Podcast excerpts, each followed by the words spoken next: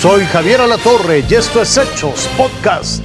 Seguramente usted recuerda los casos de alumnos intoxicados en Chiapas, de los cuales, por cierto, no se ha dado todavía una razón clara. Por increíble que parezca, la historia se ha repetido ahora en Hidalgo y es una veintena de jovencitos que fueron a dar al hospital.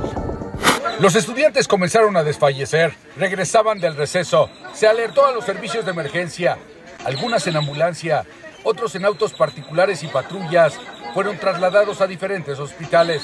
Las madres llegaron hasta el colegio de bachilleres de Mecatlán en Yagualica, Hidalgo, pero no alcanzaron a ver a sus hijas. Verdad, no sé, porque yo vivo lejos, vengo de Tenamastepec y, y cuando me avisaron, pues ya, ya lo trajeron aquí al seguro.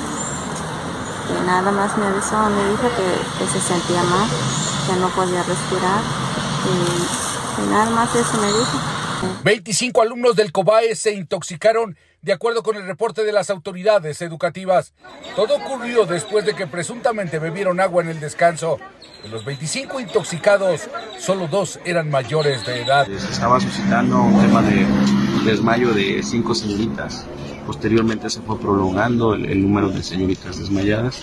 Se les estuvo dando atención en una primera instancia con la, la, la clínica de ahí del, del pueblo, algunos que se estabilizaron, pues luego luego otros temas que se, se, se estaban complicando, se decide pues, trasladarlas al hospital IMSS aquí de Cojuti y algunos en el hospital regional. Solo 8 de los 25 han sido dados de alta en el hospital regional de Atlapesco.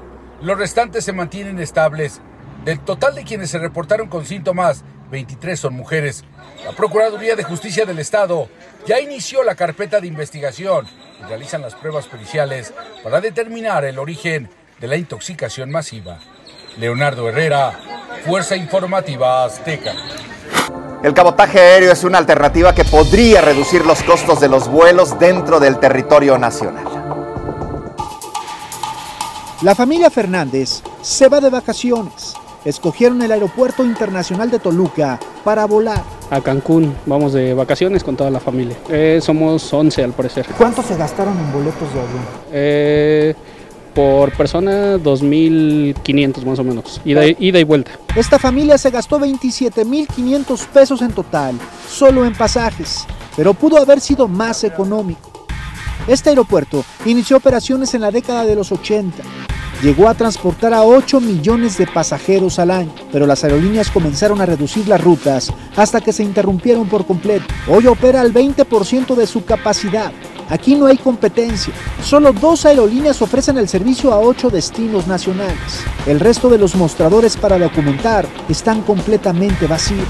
Tuvimos operaciones comerciales hasta finales del 19 y el primero de julio empezamos con estas operaciones a Tijuana, Guadalajara, Vallarta, Los Cabos, Cancún y Huatulco. Y estamos llegando a un promedio de 2.100 pasajeros diarios ya. Así, la falta de oferta se convierte en un inconveniente. Sí, porque no puedes elegir tanto, digamos, este, si quisieras ir, no sé, Mazatlán, eh, algunas otras este, ciudades de, o lugares de playa, eh, no tienes muchas opciones a dónde elegir. Por este motivo, muchos consideran que permitir que aerolíneas extranjeras ofrezcan destinos dentro del territorio nacional sería la solución. A esto se llama cabotaje. Obviamente si hubiera un poquito más de, o sea, más de oferta, pues también nos saldría a nosotros más baratos. Y lo mismo sucedería con aeropuertos como el AIFA. Mientras más aerolíneas, más competencia, más oferta y beneficios para todos.